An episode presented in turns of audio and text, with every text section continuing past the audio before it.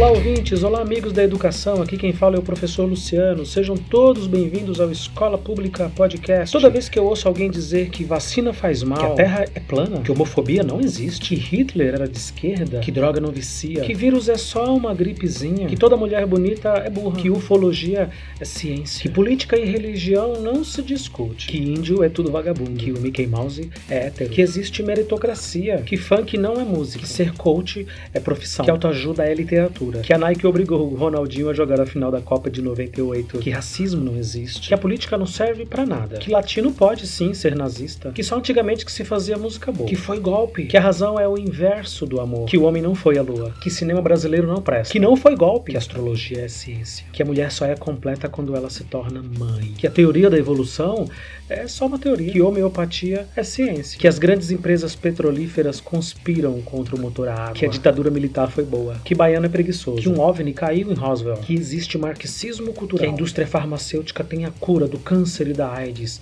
mas eles não querem que ninguém saiba. Eu sempre penso, faltou escola para essa pessoa.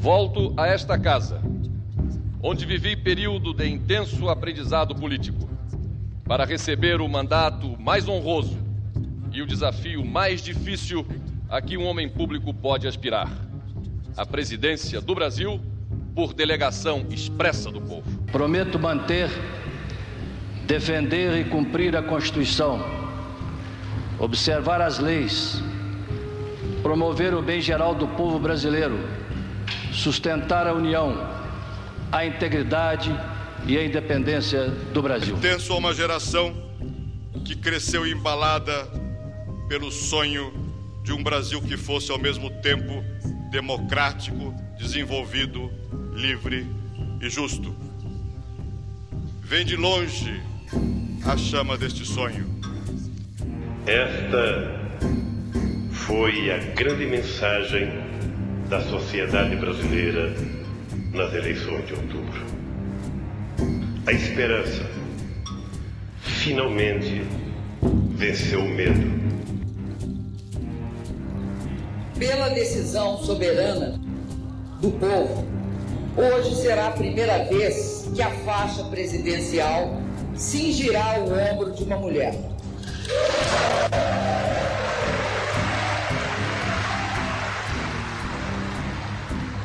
Prometo manter, defender e cumprir a Constituição, observar as leis, promover o bem geral do povo brasileiro, sustentar a união, a integridade e a independência do Brasil.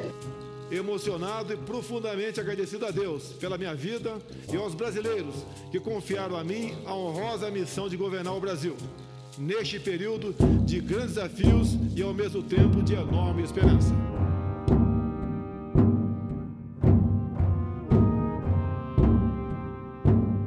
Faltou escola e faltou muita escola, certamente faltou muita escola. Para quase tudo que a gente olha, é possível notar a falta da escola, mas poucas coisas são tão perceptíveis como a eleição de um presidente da República. Desde lá das eleições de 1989, depois de mais de duas décadas de ditadura militar, quando finalmente elegemos um presidente pelo voto direto, seguimos elegendo e escolhendo pessoas absolutamente sem qualquer qualificação, pelo menos administrativamente falando.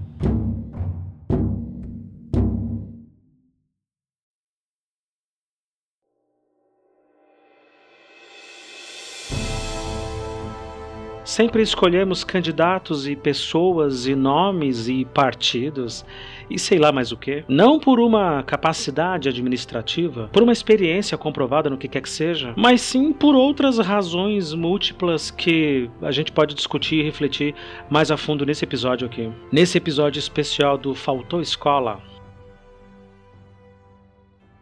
Há mais ou menos um ano atrás, nós aqui do Escola Pública Podcast levantamos essa questão justamente de devemos ensinar política nas escolas?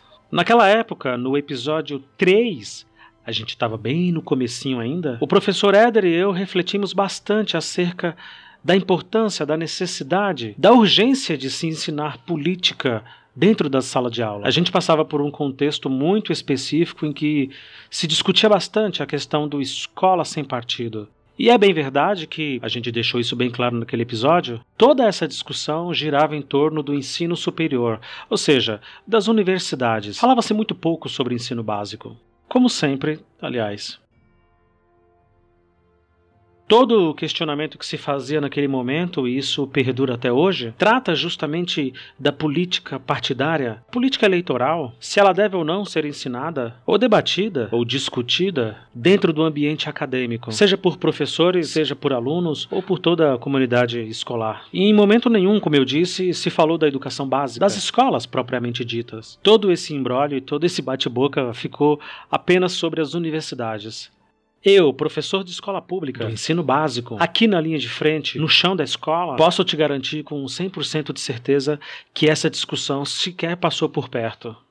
Naquele momento, como agora, a gente só assistiu a tudo de camarote, sem entender, na verdade, por que tanta raiva e por que tanta discussão por um assunto tão simples como refletir e pensar a política brasileira. Refletir e pensar a política dentro de uma sala de aula. Imagine você que me ouve agora o quão importante teria sido se você tivesse entendido desde muito cedo o que significa exatamente esquerda, direita, centro-direita, centro-esquerda, centrão e muitas e muitas outras distinções que se fazem acerca da política nesse momento no país. Mas é lógico que essa não é uma reflexão tão simples e tão fácil, pelo menos não isenta de opiniões, ideias e ideais, e esse é justamente o nosso desafio a partir de agora, dentro da educação básica. Imaginar uma forma eficiente e não doutrinária de discutir política, de refletir política, para que a gente não chegue no resultado, por exemplo, desse episódio do podcast.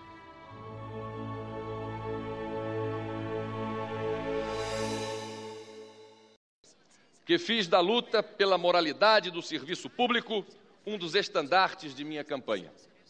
E assim fiz porque senti, desde o primeiro momento, quando ainda governador, a profunda, a justa revolta do povo brasileiro, de norte a sul, nas cidades e nos campos, em todas as classes sociais, contra aqueles que, ocupantes de cargos públicos, desservem o Estado pelo mandonismo ou absenteísmo, o proveito próprio, o nepotismo ou simplesmente a ociosidade remunerada com o dinheiro do contribuinte por conta de funções supérfluas, fruto infatigável imaginação fisiológica dos que insistem em... A exceção de Fernando Collor de Mello, eleito em 1989, o primeiro presidente eleito pelo voto direto, depois de mais de duas décadas de ditadura militar, Nenhum outro presidente, repito, nenhum outro presidente tinha qualquer experiência administrativa. Eu não sei você, ouvinte, mas isso para mim é assustador. E independente de candidato, de sigla, de partido, de ideias e ideologias, eu sempre me perguntei por quê? Por que é que nós temos esse fascínio por um salvador da pátria? Por que é que nós, de alguma forma, sempre escolhemos pessoas que nos prometem coisas, mundos e fundos, tudo o que tem direito? E a gente, como povo, como nação, não se preocupa tanto com esse detalhe da experiência. Afinal, experiência para quê, né? Fernando Collor, antes de assumir a presidência, foi prefeito de Maceió. Também foi governador do estado de Alagoas. E, como eu disse, nenhum outro presidente eleito ou que assumiu o cargo depois do Collor, desde 1989 até hoje, teve qualquer experiência administrativa. Nenhum presidente. Nenhum presidente governou nada. A primeira coisa que eles governaram na vida pública foi a presidência da República. Antes de seguir, eu gostaria de deixar bem claro que eu sei que ter governado um estado ou uma prefeitura não necessariamente garante qualidade, capacidade, habilidade e competência para governar qualquer coisa. Eu sei disso. Mas o que eu estou falando aqui é de uma regra quase que perpétua. Reparem, depois do presidente Collor, foram nove eu disse nove mandatos presidenciais consecutivos, sem qualquer experiência administrativa. Ou seja, entre os eleitos e aqueles que assumiram o cargo, a primeira coisa que eles governaram foi nada mais, nada menos que um país. Isso deve significar alguma coisa. Mesmo tendo feito o disclaimer e explicado que eu sei, não necessariamente isso está ligado à qualidade ou à capacidade e competência de gerir um país, muitos de vocês podem ainda estar pensando: não, nada a ver. O cargo da presidência da República é um cargo extremamente excepcional e comporta, sim, cabe, sim, alguém que não tem experiência. Mas eu gostaria, antes de me estender e de falar de cada um desses presidentes desde 1989, de fazer aqui uma comparação bastante justa por exemplo, você precisa fazer uma cirurgia de emergência, aliás. Você confiaria uma pessoa que nunca estudou medicina, ou que estudou parcialmente, ou que abandonou a faculdade pouco antes de se formar, ou até frequentou todo o curso, mas foi reprovado em algumas disciplinas? Você confiaria um filho seu? Você confiaria passar por essa cirurgia, um familiar próximo, nas mãos desse quase médico? Veja, ele é um cara super legal, articulado, fala bem, é amigo dos amigos. À primeira vista, parece que entende das coisas, desenvolve alguns raciocínios e tem muitos, muitos apoiadores. Muita gente dizendo que ele é o cara. Para você, nesse caso, a absoluta falta de formação, pior ainda, a absoluta falta de experiência é só um detalhe? Pensemos no engenheiro, por exemplo. Você moraria num apartamento se soubesse que o projetista, o responsável por toda aquela obra, nunca construiu nada antes? Você confiaria apenas se soubesse que seus amigos, seus correligionários, toda a sua equipe, milhares e milhares de apoiadores dizem que ele é uma excelente pessoa? Alguém muito bem intencionado, que tem boas ideias, uma visão de futuro, apesar de nunca ter feito engenharia na vida? Estenda todo esse exemplo para os professores, advogados, dentistas, enfermeiros, motoristas, policiais, metalúrgicos, pedreiros e encanadores, pilotos de um Boeing 747. Você entraria num avião se soubesse que aquela pessoa nunca pilotou nada na vida? Veja, esse comparativo parece que cai por terra quando se trata em elegermos presidente da República. Nós, desde 1989, levamos muito pouco em conta a experiência administrativa desses candidatos. Nove, eu falei, foram nove presidências cumpridas desde então por pessoas que nunca administraram absolutamente nada. E independente de você gostar de um ou outro candidato, de você ter inclusive votado em um ou outro desses candidatos, é importante que a gente faça uma reflexão de por quê? Por qual motivo? Por qual razão? Historicamente no Brasil, escolhemos os presidentes que escolhemos. O primeiro presidente eleito democraticamente após a ditadura, como eu disse, curiosamente o único que tinha alguma experiência administrativa, o primeiro justamente a ser empichado do poder em 1992 saiu do governo após um longo período de denúncias extremamente graves de corrupção e de uma renúncia ah, quase que melancólica, eu diria, onde ele tentou de todas as maneiras se apegar ao poder e sobreviver de todas as formas. Não deu. Acabou saindo. É quase consenso que o seu governo certamente foi um dos piores que nós tivemos na história. Administrativamente falando, foi um governo que se perdeu muito entre planos e medidas econômicas profundamente questionáveis. No caso dele, isso é óbvio, ter governado o estado de Alagoas não serviu muito de experiência para ele, não. E no final das contas, como sempre, pagamos nós o pato e o preço por tanto atraso e subdesenvolvimento.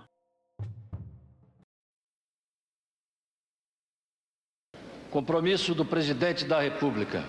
Prometo manter, defender e cumprir a Constituição, observar as leis promover o bem geral do povo brasileiro, sustentar Esse é o presidente Itamar Franco, seu vice, que assumiu e carregou o país até o final do ano de 1994. 94, aquele ano lá que nunca terminou. Itamar, até aquele momento, também não tinha governado coisa alguma. E aqui eu me refiro aos cargos do executivo, tá certo? Ele veio a se tornar justamente governador do estado de Minas Gerais em 1999, mas isso foi bem depois dele deixar a presidência. Antes disso, zero experiência. Alguns avaliam o seu governo como sendo de transição, e nem poderia ser diferente, né? Ele ficou pouco mais que dois anos no cargo, e, entre outras medidas importantes, encaminhou um novo plano econômico, mudou a moeda e começou a estabelecer regras para as privatizações que viriam nos anos a seguir.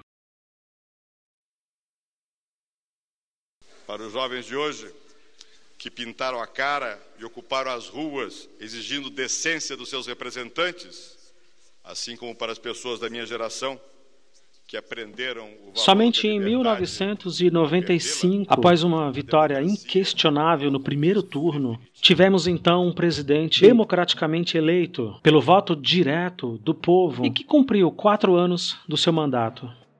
Foi no governo dele, inclusive, que se mudou a lei da reeleição. Até então, para quem me ouve, presidentes, governadores e prefeitos não podiam se reeleger. Era um mandato, quatro anos, tchau. Manda entrar o próximo. Justamente essa emenda da reeleição é que marcou todos os seus dois mandatos durante oito anos, como sendo, entretanto, um dos casos mais notáveis de corrupção e de manipulação do Congresso para que essa emenda fosse aprovada. Entre outros feitos, apesar da absoluta falta de experiência administrativa à frente de qualquer outro cargo do executivo, estão as grandes privatizações, entre elas as teles, que eram concentradas todas na mão do governo, assim como os correios, né? Você só manda e recebe carta através dos correios. Até o governo FHC era assim com a comunicação também. Você só podia comprar telefone de uma única empresa. No seu governo também, uma série de medidas foram tomadas no campo econômico, o que trouxe uma estabilidade da moeda e principalmente da inflação. Eu me lembro claramente, mesmo ainda estando na escola, de ir comprar coisas no supermercado para minha mãe. E na semana seguinte o preço mudava e na outra semana triplicava e assim por diante. A inflação, de fato, era um mal que atingia sobretudo aos mais pobres. Infelizmente, aos mais pobres.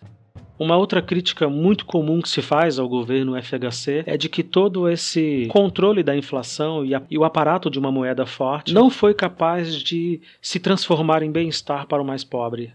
O país avançou seguramente em muitos campos, mas a população mais pobre continuou ainda muito pobre. Durante todo o seu governo, a faixa de miseráveis, ou seja, pior que pobre, persistiu ainda na casa das dezenas e dezenas de milhões de pessoas. E eu desejo, antes de qualquer outra coisa, convocar o meu povo justamente para um grande mutirão cívico, para o um mutirão nacional contra a fome. Então, no ano de 2003, o primeiro operário tomou posse e subiu a rampa do Planalto para se tornar presidente da República assim como os outros, sem qualquer experiência administrativa. Eu me lembro perfeitamente da onda de otimismo que se surgiu a partir dali e durante todos os seus anos de governo, quando passou o cargo adiante em 2010. O que a FHC não tinha conseguido fazer ao estabilizar a moeda oito anos antes, a partir deste governo ficou muito evidente o avanço social e a diminuição explícita da pobreza extrema. Sem falar do acesso às universidades, políticas públicas de integração social, como o Fome Zero, que nem foi adiante, mas foi uma iniciativa muito importante na época, e na sequência, a junção de todos os programas sociais de Estado que haviam até então e que se transformaram no Bolsa Família. Que existe até hoje, aliás.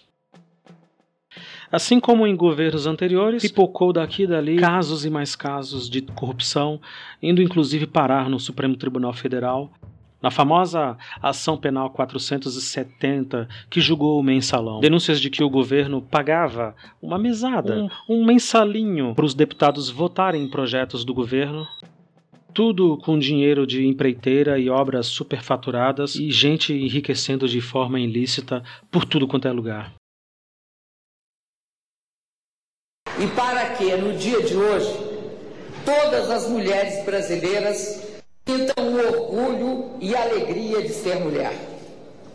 Não venho para enaltecer a minha Continuou no mandato seguinte, quando a primeira mulher a ser eleita presidente da República do país tomou posse a partir de 2011. Como seus antecessores, zero experiência administrativa. O caso de Dilma Rousseff é ainda mais emblemático para tentar entender como votamos e por que votamos em quem votamos. Se Fernando Collor havia sido governador e prefeito, Itamar Franco, senador da República e, e, tentou se eleger sem sucesso ao governo do estado de Minas antes de se tornar presidente. Se Fernando Henrique também tinha uma longa carreira no Senado e, assim como Itamar, tentou também a prefeitura de São Paulo e perdeu a eleição, com Dilma Rousseff nada disso aconteceu. Nada. Ela nunca exerceu qualquer cargo eletivo político seja para o executivo ou seja para o legislativo. As funções que ela ocupou até chegar à presidência da República se resumem às secretarias municipais, algumas secretarias estaduais e, finalmente, ministra de Estado do próprio governo Lula. Lula, aliás, responsável pela sua eleição. As pessoas votaram em Dilma porque o Lula mandou que votassem, pura e simplesmente. Não havia qualquer outra razão, qualquer outra justificativa que explicasse sequer a sua candidatura, ainda mais a sua eleição e vitória duas vezes. Naquele momento das eleições do ano de 2010, por exemplo, havia um medo muito grande de que todas as conquistas e todo o esforço que se tinha feito em torno dos programas sociais se perdessem. Então, essa foi a tônica da campanha. Daí o Lula conseguir fazer a sua sucessora. A crítica principal que se faz ao governo dela é de que ela não conseguiu, ou pelo menos não foi capaz, de dar continuidade ao crescimento esplendoroso dos oito anos do seu antecessor, e menos ainda consolidar cada conquista que o seu partido tinha feito. Muito pelo contrário, o que se viu foram crises econômicas uma atrás da outra, denúncias e mais denúncias de corrupção, até culminar na implosão total do caso do Petrolão, onde se investigou que dinheiro da Petrobras irrigava não apenas as campanhas eleitorais, os partidos políticos, como muita, muita gente corrupta que se beneficiou de dinheiro público desviado. Coloque aí nessa conta, entre um mandato e outro, uma Copa do Mundo e uma Olimpíada. Não foi pouco dinheiro que circulou.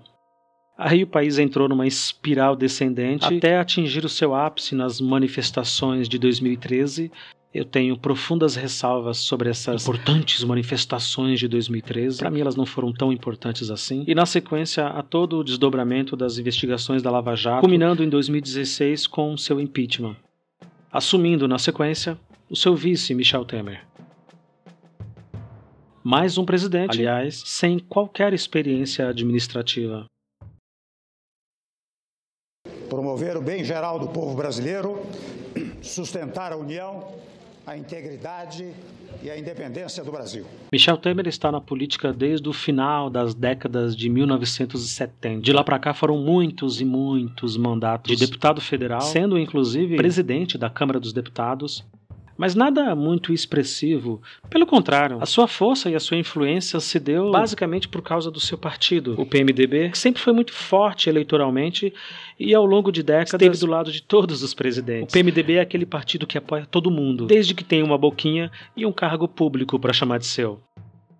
Eu não vou entrar aqui no mérito da discussão se foi golpe ou não foi, porque essa é uma discussão boboca e que, sinceramente, não me interessa.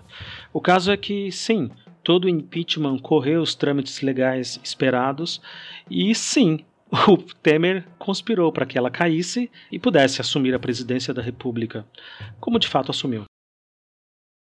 Combater a ideologia de gênero, conservando nossos valores. O Brasil voltará a ser um país livre das amarras ideológicas.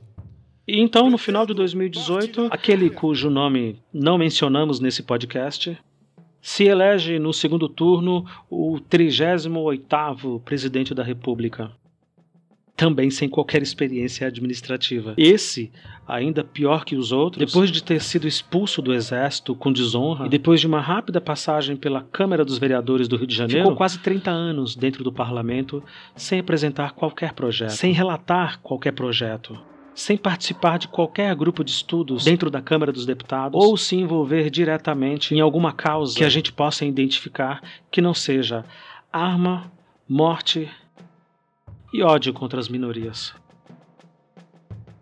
A eleição de 2018 ela dificilmente se repetirá. As grandes forças eleitorais do país elas estavam combalidas, quase que arrasadas.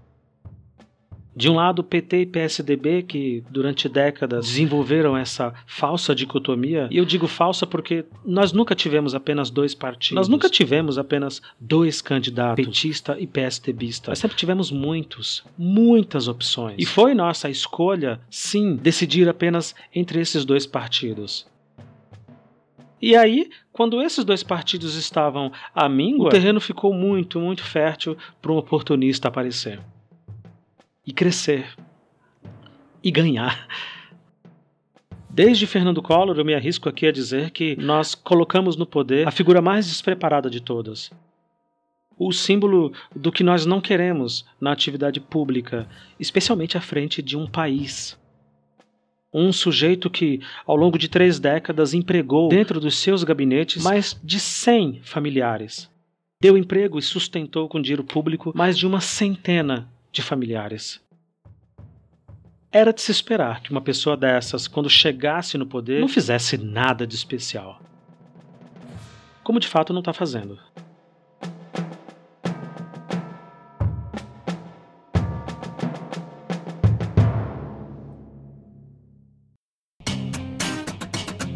E a minha reflexão aqui, como professor de escola pública, sempre gira em torno de qual motivo elegemos as pessoas que elegemos. Por que razão nós, como nação, como povo, como eleitores, cidadãos já cansados e desiludidos com a política. Por que temos essa vocação sinistra, né?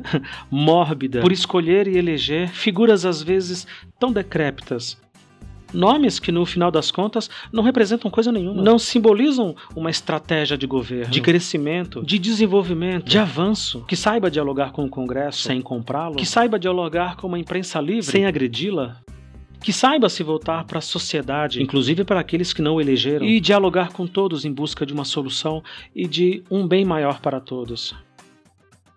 Por quê? Por que é que nós temos tanto fascínio por essas figuras? Por esses salvadores da pátria, seres messiânicos, que dizem que vão resolver tudo, que vão fazer tudo, que sabem de tudo. Hoje, um adolescente com 16 anos, ainda que incompleto, pode tirar um título de eleitor e voltar para presidente da República. É de se esperar que a escola também participe dessa discussão, que a escola, pelo menos, propicie um terreno livre para a reflexão acerca da política, especialmente sobre a sua importância. Dizer que político é tudo bandido, que a política não serve para nada, apenas reforça e permite com que cada vez mais canalhas tomem o poder e atrasem o desenvolvimento do nosso país. Atrasem a nossa vida, aliás. Faltou escola em 1989, quando elegemos o caçador de Marajás. Faltou escola para escolhermos todos os outros candidatos que vieram a partir dali, bons ou ruins, que fizeram ou que não fizeram pelo país. E, para minha tristeza, continua faltando escola ainda hoje.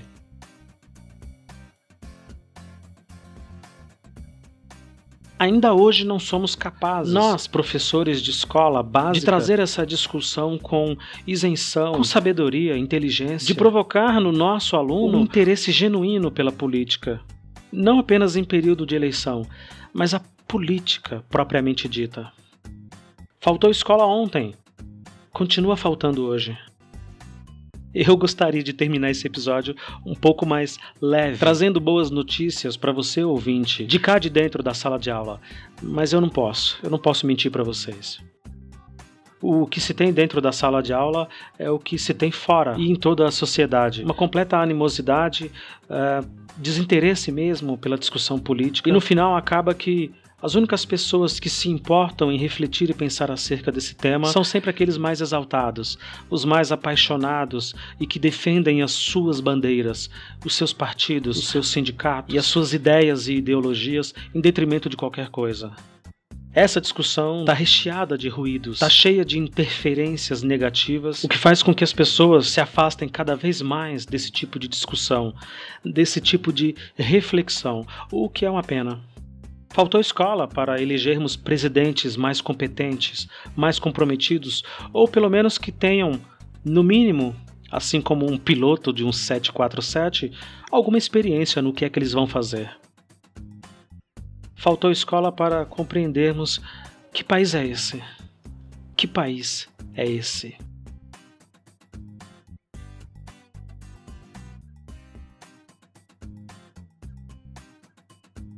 Se você não ouviu a primeira parte do episódio Faltou Escola, aqui no Escola Pública Podcast, volta lá e escuta, ficou muito bacana.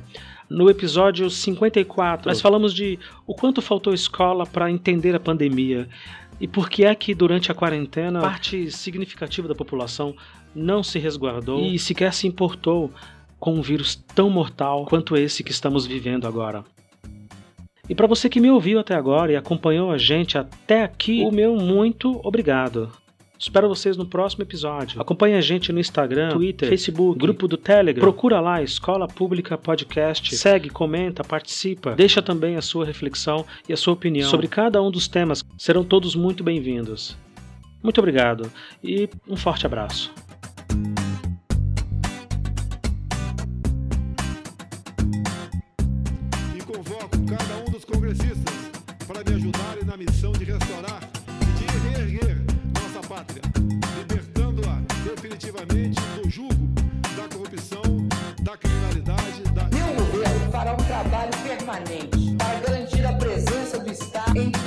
Todas as regiões mais sensíveis à ação da criminalidade e das drogas. Com o apoio resoluto do povo e do Congresso Nacional. Ainda este ano, senhores, haveremos de ferir de morte e destruir na fonte a inflação do nosso país. e que eu me comprometi a fazer. A reforma da Previdência, reforma tributária, reforma política e reforma da legislação trabalhista, além da própria reforma agrária. Este ano será melhor. O ano que vem, melhor ainda. Hoje, não há especialista sério que preveja para o Brasil outra coisa que um longo período